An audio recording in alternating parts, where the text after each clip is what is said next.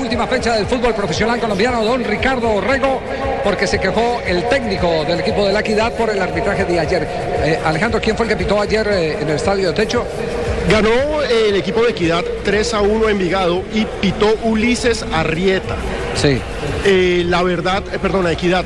3-1, Ulises Arrieta y salió y se regó Néstor Otero. Claro, No victoria se de guardó Itagüí, nada. victoria de las Águilas Doradas y Néstor Otero terminó muy molesto con el arbitraje. Amigo de Manchado. Las, vic- las Águilas Doradas le ganaron 3 a 1 a Equidad. A Itagüí. A, a Itagüí.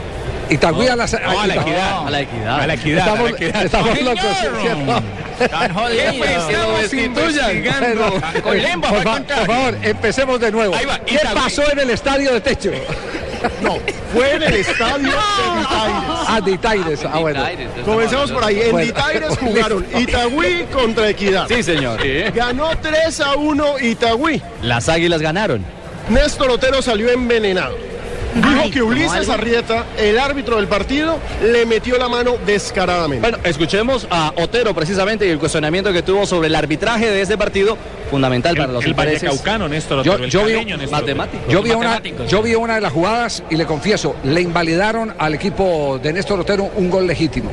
Sí. Una pifia pero enorme del asistente número 2 en el partido. Que lo destituyan. Primero escuchemos. Señor, Señor, muchas cartas. gracias, en torno Proco. al problema. Esto dijo Néstor Otero. Seguimos de octavos, por gol diferencia somos octavos, así que seguimos estando dentro. Si el torneo terminara hoy, estamos clasificados. Entonces, nos toca que seguir remando, como se dice, para mejorar, pero me parece que es un partido atípico, ¿no? Nos anulan un, nos anulan un gol legítimo que no fue de lugar, era el 1-1. Claro, todavía nos preguntamos por qué lo anularon.